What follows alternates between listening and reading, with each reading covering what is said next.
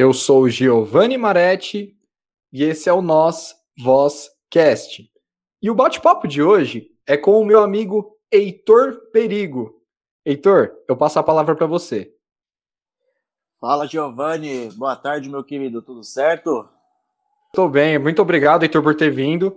A gente vai começar o assunto, né, que é um assunto que você manja, que particularmente você tem um contato, você é do meio, sobre o grande Jacques Demolay. É, só para quem não conhece, né, o Jacques Demolay, ele foi, inclusive o Heitor veio aqui, ele sabe mais do que eu e veio para falar sobre isso, mas só para dar uma introdução, Jacques Demolay, ele foi um templário que ele acabou sendo injustiçado na França no período da Idade Média. E eu gostaria que o Heitor iniciasse falando um pouco sobre isso e sobre um pouco da sua trajetória também, Heitor, que você é meu amigo, enfim. Bom, vamos lá. O tema de Jacques Demolay, pela parte que, eu, que você disse que eu sei da história, é, é um tema assim um pouco amplo, porque eu digo, além de. Eu, antes eu vou começar falando que eu não tinha ideia assim do conhecimento de quem era Jacques Demolay, eu não nem sequer tinha ouvido falar. Eu fiquei, depois, quando me apresentaram sobre o Jacques Demolay, eu fiquei pensando, tá, mas quem que é esse cara? Aí depois que eu comecei a aprender sobre Jacques Demolay, que eu vi que, que figura extraordinária que ele foi. Como Giovanni disse, ele foi um cavaleiro templário, líder da Ordem do Tempo, salvo engano, na França. Ele preferiu morrer queimado a delatar seus, vamos dizer, os seus companheiros. Ele preferiu isso. Por conta disso, foi fundada uma ordem em 1919, para ser mais exato, nos Estados Unidos, que ganhou o nome do Jacques de Molay. Tanto é que o nome da ordem hoje é Ordem de Molay. Inclusive, hoje, eu sou membro dela. Vamos dizer assim, um membro da Ordem de Molay, mas vamos dizer, eu sou um. Sou um Demolay, vamos dizer assim. Unificando o útil ao agradável, eu sou um Demolay, digamos assim. Eu também, quando eu conheci a história do Jacques Demolay, que fique bem claro, eu não faço parte da ordem, mas eu, eu acho muito interessante a história, né, do, do grande Jacques Demolay que ele acabou sendo injustiçado, que porque no período na França, né, é, no ano de 1300, o Jacques de Molay acabou sofrendo uma, uma injustiça, porque existia um Papa Clemente, né, se juntou junto com o rei da França na época, e começou uma caçada, uma perseguição aos cavaleiros templários. Força maior do que a igreja naquele período, porque eles já tinham muitas propriedades por conta das suas missões no Oriente, para poder em busca de guairias, em busca de outras riquezas. Esse setor, esse povo, que era, vamos dizer assim, o braço armado da Igreja Católica, não sei se está correto, está correto, Heitor? Bom, não saberia assim dizer esse braço armado, não sei te dizer assim a respeito, braço armado. Mas vamos dizer que seria uma espécie de organização filiada. Braço armado, não sei te dizer. Perfeito. Por acaso ele acabou sofrendo uma perseguição, foi condenado como bruxo para poder legitimar, né, essa morte, essa caçada aos cavaleiros templários. Por acaso, né, ele acabou sendo um mártir desse movimento. E hoje existe a Ordem de Molay. E eu gostaria que você comentasse, né, um pouco como é que, como é, que é o, o trabalho social que vocês realizam, que é muito bacana, que eu vejo muita coisa de vocês na internet, enfim, como é que é, se é internacional, se é só regional, se é só nos Estados Unidos e Brasil, como é que é a Ordem Demolay? Bem, como eu disse, a Ordem Demolay ela surgiu nos Estados Unidos no ano de 1919, graças a um maçom chamado Frank Sherman Land. Graças a ele, a Ordem Demolay foi fundada no intuito de acolher alguns meninos que perderam seus pais durante a Primeira Guerra Mundial. Vale lembrar que a Primeira Guerra Mundial 1914 a 1918. Ela veio a fim de acolher esses meninos. Aqui no Brasil, para ser mais exato, ela chegou no ano de 1980, graças ao tio Alberto Mansur. Nós, demolês, temos o costume de chamar os maçons de tios, e para eles nós somos os sobrinhos. É um costume nosso.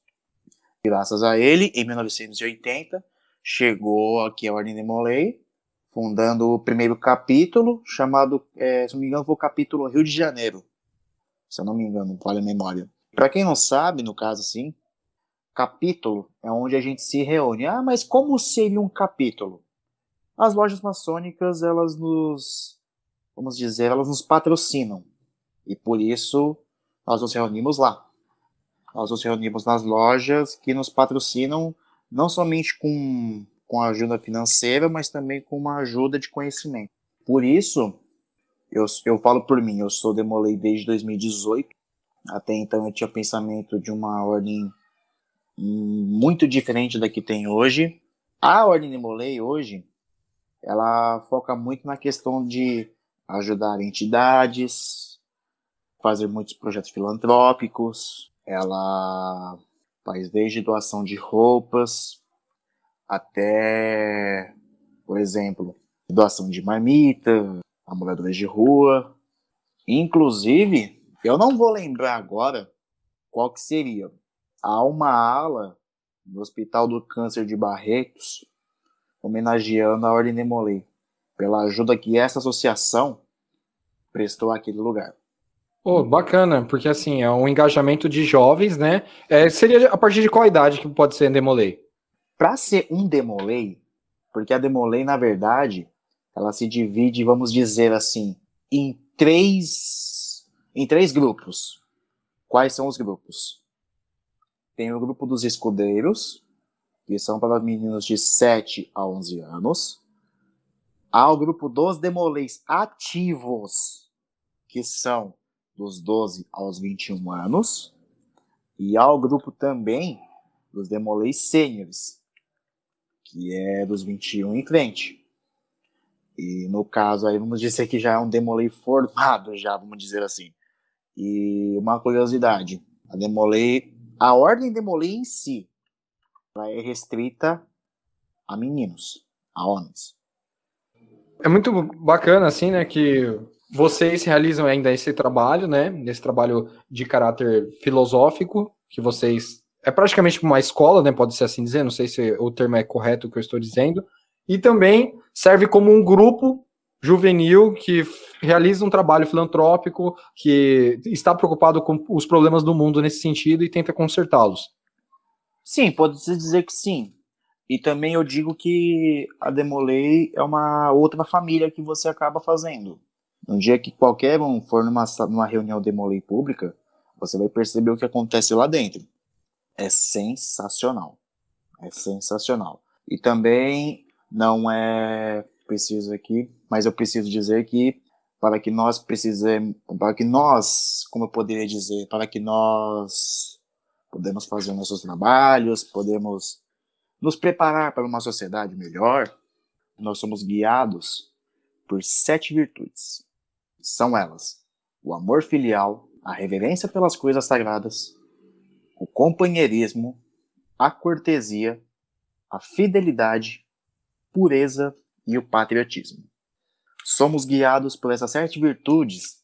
No capítulo representamos por sete velas. E essas sete velas ficam acesas no meio do capítulo. Não há ordem de mais importante ou menos importantes todas elas possuem um valor igual.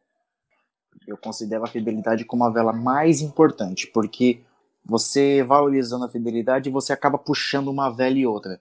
Você puxando uma vela e outra, você, como eu, como eu, como eu citei anteriormente, você acaba unindo o útil ao agradável. É, e na verdade, né, a fidelidade a gente tem que usar com tudo nas nossas vidas, né? É no trabalho, é consigo mesmo, que é o mais importante, com a sua família, e claro, né, com o seu país e com a sua sociedade, né? Porque assim, como é que eu posso ser um cidadão se eu não respeito os outros cidadãos?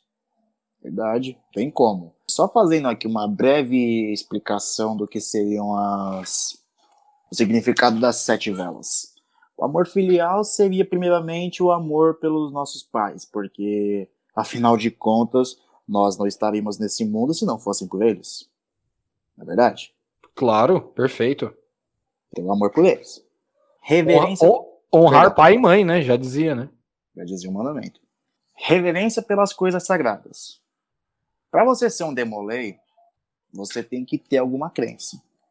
Não importa se você é católico, se você é evangélico, se você é um bandista, candomblecista, se você é judeu, não importa.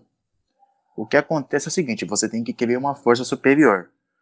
Tanto é que a gente, para não falar, ai é Deus, ai é Exu, a gente chama de Pai Celestial.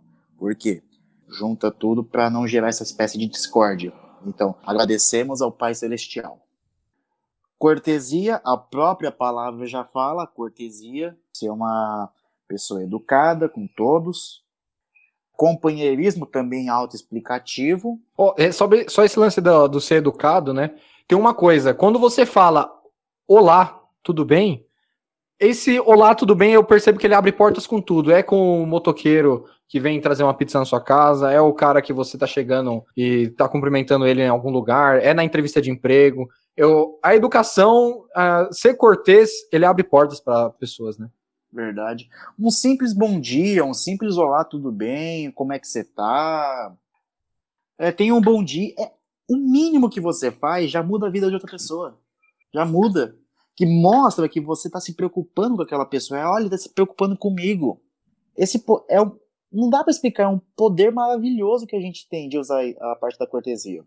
A parte do companheirismo também, como eu disse, é autoexplicativo. A fidelidade, também nós precisamos, precisamos ser fiéis a quem está à nossa volta e aos nossos costumes e a que nós acreditamos. Ser puro também, a parte da pureza. Nós precisamos ser pessoas puras, de pensamentos, de ideias. E a questão do patriotismo, porque você não precisa ser um militar para ser patriota. Há os campos da vida em que você pode lutar. Você precisa lutar, inclusive. Você, você não precisa, ah, eu preciso ser patriota. Eu vou me, eu vou me fechar pro... do, pro mundo e vou só só ouvir coisas do Brasil e só assistir coisas do Brasil. Teve um, só, só deixa eu comentar um pouquinho sobre isso daí que eu acho muito interessante. Teve um período da minha vida que eu acabei me fechando pro Brasil assim. Postura idiota e ridícula, mas foi o que eu escolhi para eu tentar fazer um resgate cultural do que é ser brasileiro. Mas, uhum. por um lado, foi muito bom e por um lado foi muito ruim. Por um lado, assim, eu consegui me identificar com o cinema nacional, eu consegui me identificar com a produção de música nacional, com obras de arte aqui produzida em território nacional, literatura. Por um lado foi bom, mas por outro lado, eu acabei me fechando por um curso de inglês. Eu acabei me fechando para muitas referências, até musicais, assim, que muita gente conhece, que eu, por exemplo, eu não conheço. Queria eu ter um pouco dessa sua experiência, para ser bem sincero. Esse, esse lado que você fez, de fazer esse estudo mais aprofundado, não é, digamos, uma coisa negativa. Não, muito pelo contrário. Muito pelo contrário. Eu mesmo, eu penso em que eu, a nível Brasil, eu não sei nada praticamente. Embora o curso que eu faço exija isso. Que nem você falou a questão do, do, do inglês. É complicado por esse lado, porque você acaba não não progresso, você acaba não, não abrindo sua mente. Não se universalizando, né? Você acaba não se universalizando, você acaba não, não sabendo o que está acontecendo no mundo afora, fala, ah, não me interessa saber o que acontece no mundo, preciso saber o que acontece aqui. Só que acontece aqui, porque eu moro aqui, eu faço tudo aqui e pronto. E não é bem assim que funciona. Na questão do patriotismo que eu estava falando, precisa ser patriota a ponto de amar, amar nosso país não precisa ser necessariamente, por exemplo, ah, eu, eu tenho que ser patriota, eu vou me juntar ao exército, vou pegar em armas e vou para o fronte de guerra. Não. Se você tem convicção que isso é ser patriota, parabéns, você está honrando o seu país. Mas não precisa pegar em armas, não precisa você ir lá no fronte. Você pode, por exemplo, amar o seu país, você pode honrar o seu país, uma das coisas, por exemplo, que eu destaco como parte do patriotismo seria o engajamento político que algumas pessoas têm. Não vale entrar no mérito aqui se a pessoa é honesta, desonesta, corrupta, se vale de corrupção, não. O que eu estou querendo dizer aqui é que para ela estar tá ali, naquele posto, ela tem que ser patriota. Independentemente se for presidente da república, se for deputado estadual, federal, não importa. Ela tem que ser patriota. Ela está servindo o povo brasileiro, nada mais justo do que seja patriota, né? Exatamente.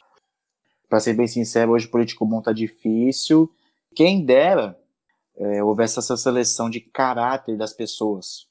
Na questão que eu estava falando de patriotismo, uma pessoa que eu vi para mim, infelizmente devia ter vivido mais, mas infelizmente ele morreu em 2001, foi o Mário Covas. Porque se você for pegar a trajetória do Mário Covas na política, eu não conheço assim cara mais patriota do que ele, sinceramente. Você acompanhar todo o histórico dele pelas ações sociais que ele fez em Santos, a ser eleito deputado federal, a ser caçado, a ser depois eleito prefeito de São Paulo, a ser depois eleito senador por São Paulo e depois virar governador de São Paulo, inclusive governador reeleito, pena que foi acometido de um câncer e morreu em 2001. Se você pegar e perguntar para qualquer um sobre a gestão Mário Covas, ele vai falar: esse cara tem caráter, esse cara fez o Brasil andar para frente. Essa pessoa, esse cara, eu não vou falar que é um santo milagreiro porque ele não foi, mas esse cara ele fez por onde? Esse cara foi maravilhoso, pelos relatos de que eu ouvi. Eu não vivi a época dele, porque quando ele morreu eu tinha apenas um ano de idade. Pelo pouco que eu sei da trajetória política dele, ele foi um cara sensacional. Tanto é que aqui em Santo André nós temos um hospital com o nome dele, que foi feito pelo vice dele, que foi governador, né, o Geraldo Alckmin. Sim. Recentemente, né, houve a perda do neto dele, né, do Bruno Covas, ah, independente de qualquer. Eu não vou nem entrar na, questão do mérito político, não vou entrar nessa questão. Mas assim, o sujeito vinha já lutando contra uma doença, né? É, contra o câncer. Sei lá, o que as pessoas pensam a respeito da política do, Marco, do, do Bruno Covas, o que pensam a respeito do, do, do, programa do PSDB aqui no estado de São Paulo, independente de qualquer coisa. Eu acho que a gente tem que saber separar a questão política da pessoa. O cara tá numa situação já de vulnerabilidade lá no sentido da doença dele eu acho que não, não vale. Pra quê, sabe? Ficar, ah, tipo, também que morreu. Parece que é um sadismo humano de gostar do que aconteceu com o sujeito, né? Independente da crítica política ou não. Eu acho que a política se discute no campo político. Agora, a questão humana. A gente não precisa entrar nesse mérito quanto fala da questão da, da vida. Que a pessoa ela fala, ah, a pessoa roubou, ah, a pessoa não fez não sei o quê. Não tô dizendo que ele fez isso, não. Muito pelo contrário. Mas há algumas questões que eu classifico como delicadas que a gente não precisa entrar nesse mérito. Nesse caso da vida. O cara tava com câncer, tava lutando, ele tava lá resistindo até o fim. Infelizmente aconteceu. Quis o destino que fosse acometido pela, pela mesma causa mortes do avô, um câncer. Porém, infelizmente, a sociedade hoje ela vai lá, ah, morreu, ainda bem que morreu. Não, não é assim também. Você pode haver suas discordâncias, mas espera lá. Você está desejando a morte de uma pessoa? Calma lá. Não deseja a morte nem mesmo do meu maior inimigo. Para. Na é verdade. Sim, é, eu acredito assim, se você tem que, inclusive, isso é um ensinamento templário até, né? Que você, se o seu inimigo tá, tá morrendo de uma doença, eu, eu vou tratar do meu inimigo para depois eu combatê-lo. Exatamente, exatamente. Exatamente. É uma questão até de honra, vamos dizer assim, porque vocês estão meio que numa paridade, vocês estão meio que de igual para igual. É, tô em desvantagem, vou ganhar dele. Se você quiser, vai lá, vai em frente, mas a sua honra vai ficar manchada. Só é isso. É, vai tirar doce da boca de criança? Só é isso que vai acontecer. Você não vai ter a honra, ah, eu derrotei o meu inimigo. Não. Ah, derrotei ele, tava fraco já lá. Tava lá no chão já. Igual, inclusive, naquele jogo lá, o God of War, né? Que mostra. Não sei se você chegou a jogar esse último God of War. Não, o último não, o último não. Eu achei muito interessante. Aí tem uma cena que é mais ou menos parecida com isso daí, né? Que tá lá o filho do Kratos, que agora aparece o filho dele lá. E aí ele tem um deus que tá para morrer, assim, tá com a espada fincada no, no pescoço lá. E foi um deus lá que matou a mãe dele, enfim. E aí o sujeito pega e tira a espada do, pra, finalizar com o cara, né? Aí o pai dele, não, deixa ele, ele vai morrer sozinho. Aí o moleque, não, por ódio foi e tirou a espada, né? Que mais ou menos cai nesse, nesse sentido. Enfim, só foi uma relação paralela com uma obra de ficção dos games aí.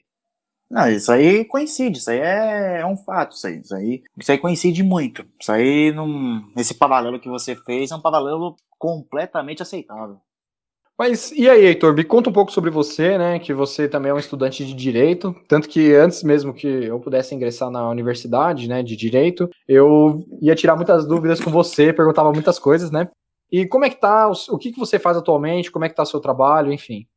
Bom, atualmente eu tô no último ano da faculdade já, tô no nono semestre dos 10. Eu ainda assim não me decidi o que eu quero fazer, não, não me decidi ainda, porque a faculdade do dire de Direito, ela abre um leque enorme.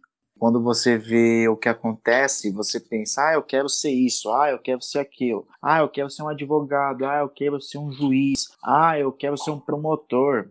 É livre. Porém, o direito é uma disciplina traiçoeira. Muito, por sinal. As pessoas elas vêm e falam: "Ah, você faz direito?" Faço. "Ai, tem que ler muito, né? E ai, lê demais." Eu: "Mentira. Não lê muito. Não é que lê muito. Coloca uma coisa na cabeça, a pessoa que está falando isso, para a pessoa. Qualquer faculdade que você tenha que fazer, você tem que ler muito. Você tem que ler muito. Você tem que, na verdade, eu não digo nem ler, mas sim estudar, porque ler muitas pessoas, a pessoa às vezes ela lê, lê, lê, lê, lê e acaba não aprendendo nada.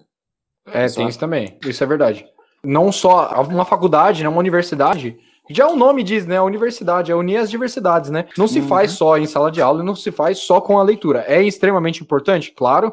Só que eu faço uso de filmes, eu faço uso de uma boa palestra, eu faço uso de um contato com os outros cursos também. Disse tudo. Você está apenas lendo? Não.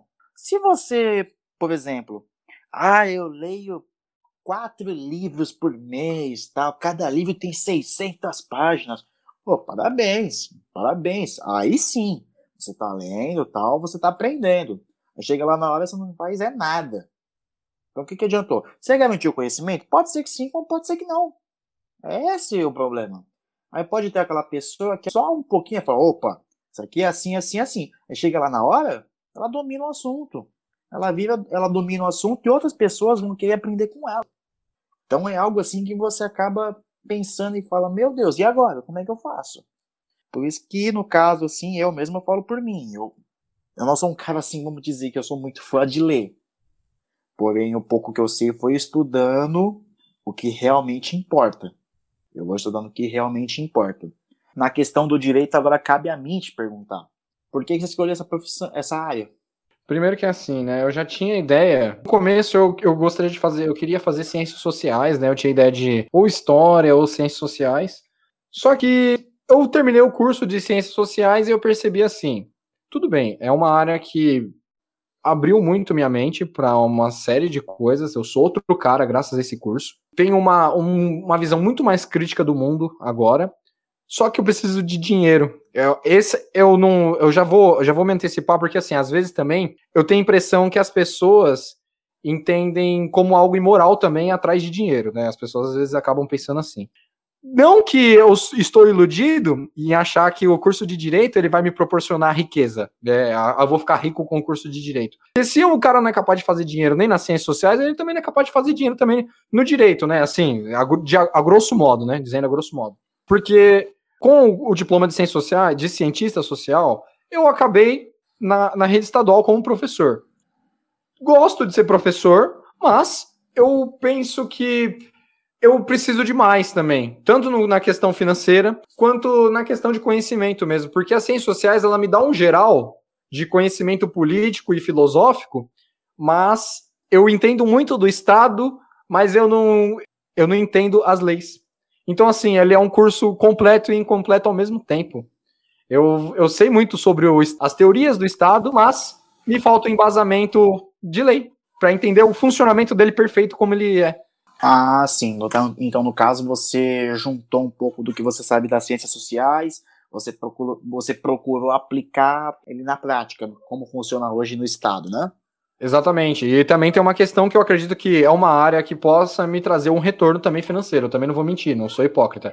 Ou na área familiar ou na, na área penal. Mas eu acredito que mais na área penal mesmo, que é o que mais enche meus olhos, porque eu, eu gosto de entender essa questão da recuperação do preso, né? Vamos, vamos dar um exemplo.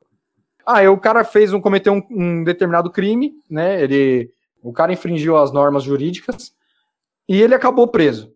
Quem disse que cadeia pedagógica e quem disse que aquele tempo é, é o tempo ideal para o cara ficar preso. Parece uma coisa meio bizarra e absurda ao mesmo tempo, né? Então vamos supor, o sujeito vai ficar lá 30 anos de cadeia, tá, a troco do quê? É, vamos retirar ele para dar uma punição para ensinar para ele, mas quem disse que esse tempo é, realmente ele é pedagógico e ele serve para quê? Ah, tá, entendi. Você tem que semestre na faculdade mesmo? Primeiro semestre. Primeiro, uma coisa só que eu vou te falar. Calma. Bom? Pé no chão. Você vai entrar na faculdade, você vai ver o mundo que é. Você vai se surpreender. Ou você vai passar a detestar tudo e jogar tudo pro ar. Porque é bem 8 ou 80. Pode ser que talvez você faça um 40 ali, mas é bem difícil, viu? É bem difícil, é bem difícil.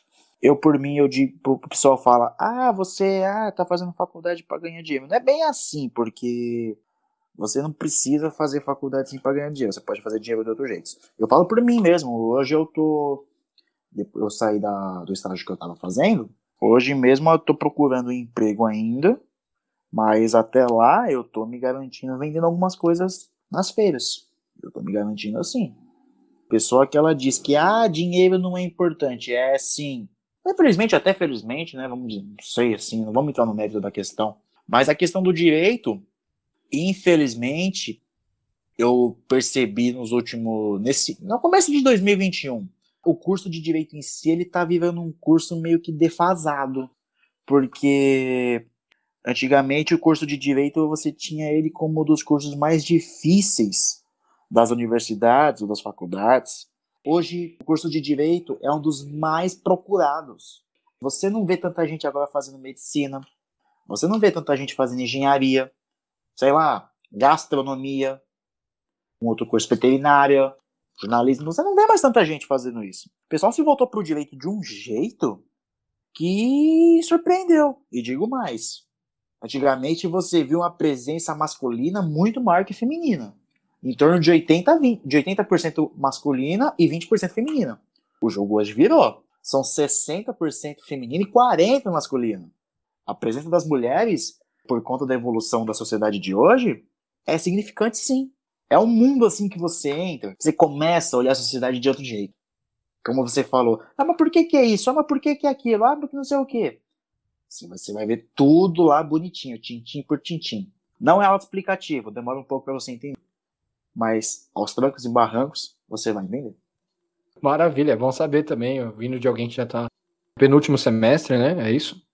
Isso mesmo. Sempre também vi você como uma referência, né, no curso de direito, sempre que eu pedia alguma sugestão aí de algum, alguma coisa que você pudesse me, me trazer, me proporcionar, a gente sempre em algum rolê eu parava você meio de canto para ficar conversando sobre isso acho que vai ser uma experiência bem bacana, assim.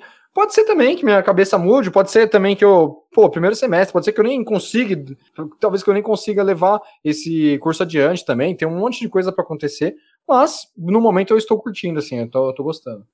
A distância também, que eu não, não, não gosto, não compactuo com essa, com essa coisa de distância, mas, dadas as condições, né, porque por enquanto, nesse primeiro semestre, é muita aula teórica que dialoga muito bem com o meu curso de ciências sociais.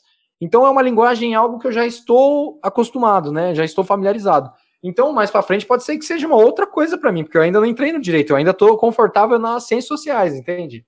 Ah, tá. É esse o problema, na verdade. Não sei se é um problema, se eu tenho uma vantagem. Quer ver? Isso é uma vantagem, que pode vir a ser um problema.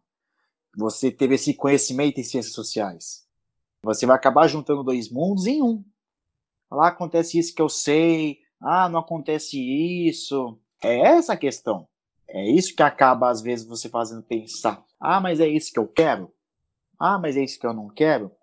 E já digo uma coisa: se você for. Pra... Isso não é pressão, isso eu aprendi na faculdade. Começou a fazer direito. Beleza. Até a metade do seu terceiro ano, dá para você desistir, tá? Depois em diante, termina o curso que é melhor. Vai ficar menos feio. Realmente, mas se eu chegar no terceiro, eu não largo mais. Eu me conheço. Aí, mesmo eu não gostando, eu me, eu, eu me forço.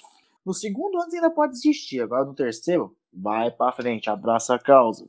E Heitor, agora eu gostaria de ouvir de você, né? Tem mais alguma outra coisa que você gostaria de falar? Alguma reclamação, alguma crítica? Qualquer coisa, esse espaço é seu, fica à vontade. Bom, no caso, eu primeiramente agradecer pelo convite que foi feito. Eu percebi a repercussão do, do nosso Vozcast percebi a repercussão que muita gente está. Você mesmo, Giovanni, você está convidando bastante gente, fazendo muitas, muitas entrevistas, muitas. Eu não tive nenhuma entrevista, mas seria assim um bate-papo, né? Percebi que o pessoal está gostando bastante, o pessoal está gostando bastante. Eu queria só pedir encarecidamente a Deus que nos livre desse Covid-19 que já não tá mais dando, não. Tá horrível. Tá horrível. Rezar que todos nós sejamos vacinados o mais breve possível. Amém. Heitor, mais uma vez, agradeço a sua presença aqui. Fique com Deus. Tudo de bom para você. Muito sucesso. Eu tô vendo a sua correria, a sua luta. Você agora tá fazendo esse trabalho, né, da feira. Muito bacana.